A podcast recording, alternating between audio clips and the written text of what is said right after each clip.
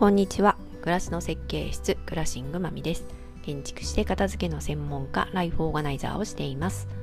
今日は6月の24日金曜日です。えー、私は昨日、おとといと、えー、長野の方へ出張へ行ってまいりまして、えー、工場の片付けをしていました。年にね、数回ほど、工場のコンサルタントをしている会社の、えコンサル業務の中の一つ、一つとして、え私が、え片付け、まあ、いわゆる 5S のとこですね、整理整頓のところを、え担当させていただいていて、えお伺いするというふうな仕事です。え、5、6年、5、6年、もうちょっと経ってますかね、6、7年ぐらい、はい、もうさせていただいてるんですけど、えー、年に何度か、えー、毎回違う工場にご訪問して、えー、1日、えー、お時間をいただいて、えー、一緒に片付けをするということをしています。えー、5S というと、まあ、本当に企業さんとか工場とかでは、まあ、本当にこう、ルールとしてやらなきゃいけないことに近いような形で、えー、何らね、取り組まれてるところがほとんどだと思います。で、お仕事いただいてるそのコンサル会社の方も、私がさせていただく前は、まあそういったね、5S のプロというか、はい、指導者の人と一緒にされていたそうなんですけど、なかなかこう、実践がうまくいかないということで、えー、ご紹介いただいて、今もご一緒させていただいてるんですけど、私もね、最初させていただくときは、まあ、5 s というものは、一体片付けとどう違うのか何なのかっていうのは、あの本読んだりとかね、まあ多少ちょっといろいろ勉強したんですけど、5S そもそも 5S の5は、そして5つの S とは、まあ、整理、整頓、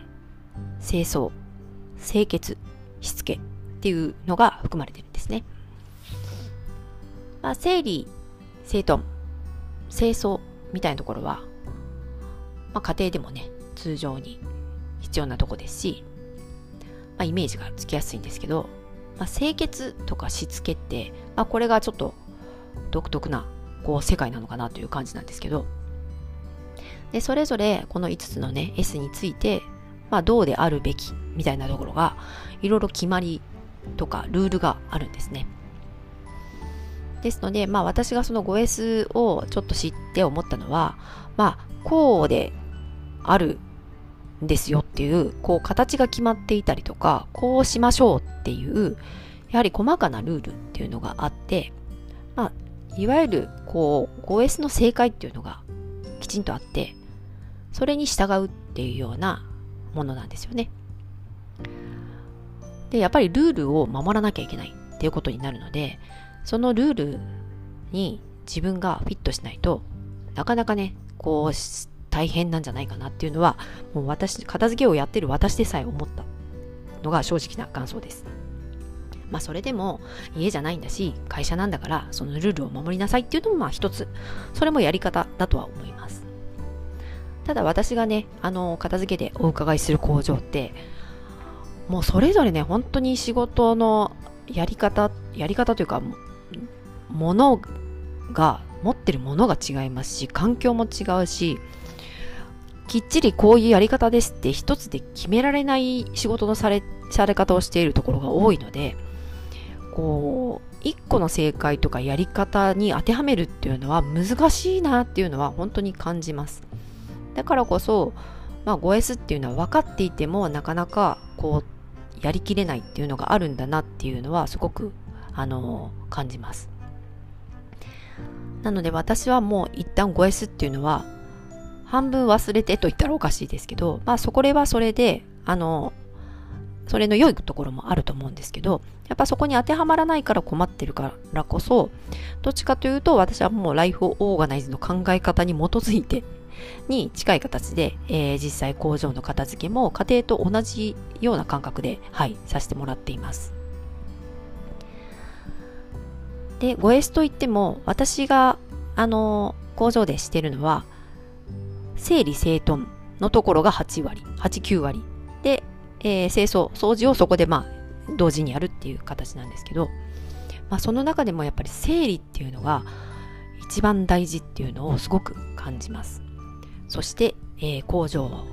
はほとんどの工場が全く整理ができていないという現状をすごいしあの知ることになりました。えー、整理はあのーものの要不要を判断して必要なものだけにするっていうとこなんですけどその必要なものだけにすることが、えー、できないんだなというとこです。そして工場も家庭と同じように捨てることに強い抵抗感を持っているというとこです。それはね自分のものじゃないからこそ会社のものだからこそ勝手に捨ててはいけないとかえー、もったいないんじゃないかとか誰かが使うんじゃないかっていうような思いがあったりで自分が扱っているものであっても自分のものでないっていうことがこう判断をできないようにしているっていうのをすごく感じます。片付けっていうのはすごく個人的なもののように感じはするんですけど、まあ、企業に関しては個人の問題ではなくやっぱり会社の問題というか会社としてどうするかとか会社の仕組みがちゃんとできてないと片付けってすごく末端なことのような気がするんですけどそこがないとやっぱり片付けはできないなっていうのをすごく感じます。で家庭でも工場でも同じように、えー、私は全部のものを出してもらって分けるということをしてもらいます。まあ、おそらく一般的に、えー、企業さんにこう 5S 指導に行く、あの、ちょっとね、年齢の高い、こう、紳士の人たちは、そんなことしないみたいなので、えー、ここ間違ってるから、これはちゃんとしといてねとか、これはちゃんとこういうルールでやりましょうね、みたいな、本当に言葉で指導するだけのようなんですけど、もう私は本当にその場に物広げてくださいね、全部出してくださいねっていうふうに、本当にその場で片付けをしていただくというような形をとってるんですけど、本当に全部出して、えー、一個ずつものに対してどうなのかってことを考えてもらうっていうのは本当に家庭と同じようにやってもらっています。でも本当にね、そういった今あるものを出すってことがほとんどすることがないっていう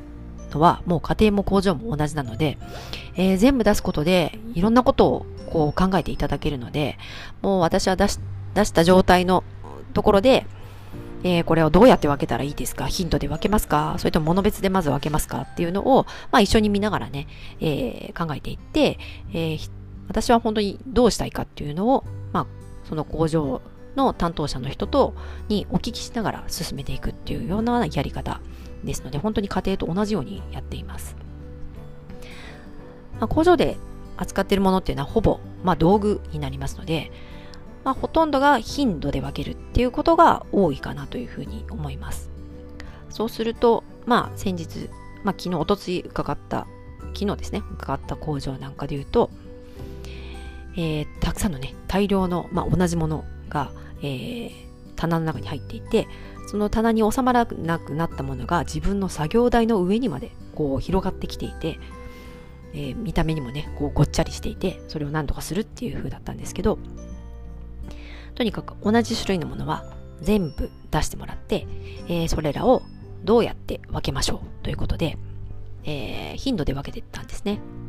で、その時に、えー、ほとんど使っていないっていうものが、そのたくさんの山の中で半分ほどあったんです。ほとんど使ってないものが自分の近くに山のようにあったわけなんですよね。そりゃ普段使うもの片付かないですよね。そこに入らないですから。で使ってないものがたくさんあるってことは、えー、ご本人もなんとなく感じてたんですけど、まあ、改めて出してみてこんなにあるんだってことにびっくりしたりとかあと使わないって分かっててもそのね担当の方がいらないですっていうふうに判断することができないっていう現状があるっていうまあ悩みというかご不満もおっしゃってたのでやっぱり工場のものは私のものではなく会社のものなので自分だけの判断でできないからこそ手がつけられないしそのままになっているっていう現状があるっていうのを、えー、まあこれは本当に昨日のとこだけではなくどこでもあの同じようにあるんですけど、えー、そういう風で困ってるっていうのがあるなっていうのを感じます。で通常その生理のねもののいるいらないっていうのも進まないのもやっぱ捨てたくないっていう気持ちがあるっていうことが、こう、捨てることにブレーキがかかってしまうのしまうので、捨てないなら、じゃあ持ってるっていう風になっちゃうと、一向に物は減らないんですよね。なので昨日も、まあ、処分っていうようなカテゴリーも作ったんですけど、もう明らかにゴミなものは入れてもらうようにして、そうじゃないものは、えー、まずは本当に頻度で分けてあげる。で、もうほとんど使っていないっていう風に、こう、そういうカテゴリーを作ってあげるだけで、それがひょっとして捨てるものになるかもしれないけど捨てるっていう言葉ではなくほぼ使っていないってするだけでこうサクサク分けられるってことがこうできますこれはね本当に過去にやったとこでも同じようにはいそれは感じてます。でこの整理をしっかりやるだけで、えー、スペースはうんとできてきちんとした整頓まあどう入れるかって収納法みたいなところはあんまり考えなくてもできるようになるんですよね。なので、本当に整頓の部分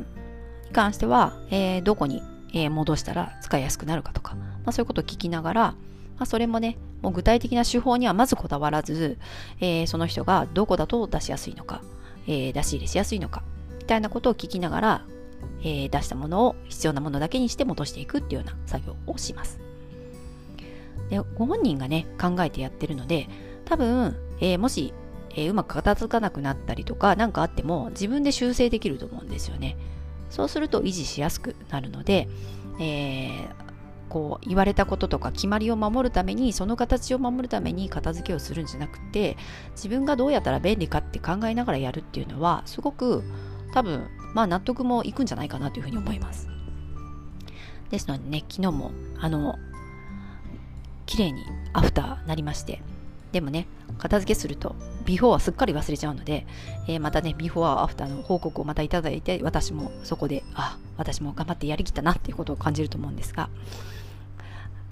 なんで本当にね、あの、片付けの手順っていうのは、たとえね、対象が家庭でなくても、基本は同じなんじゃないかなというふうに感じているというお話です。はい。ということで、えー、聞いていただいている方はね、まあ、ご自身の片付けで悩んでいる方、まあ、そうじゃない方もいらっしゃると思うんですけど、会社とかね、えー、自分の働いている場所、そういうところもどうかなっていうのを考えてみてもいいかなというふうに思います。はい。最近は10分で終われなくなっているっていうで、今日も12分半まで、12分30秒まで伸びてますが、はい、最後まで聞いていただいてありがとうございます。では、また。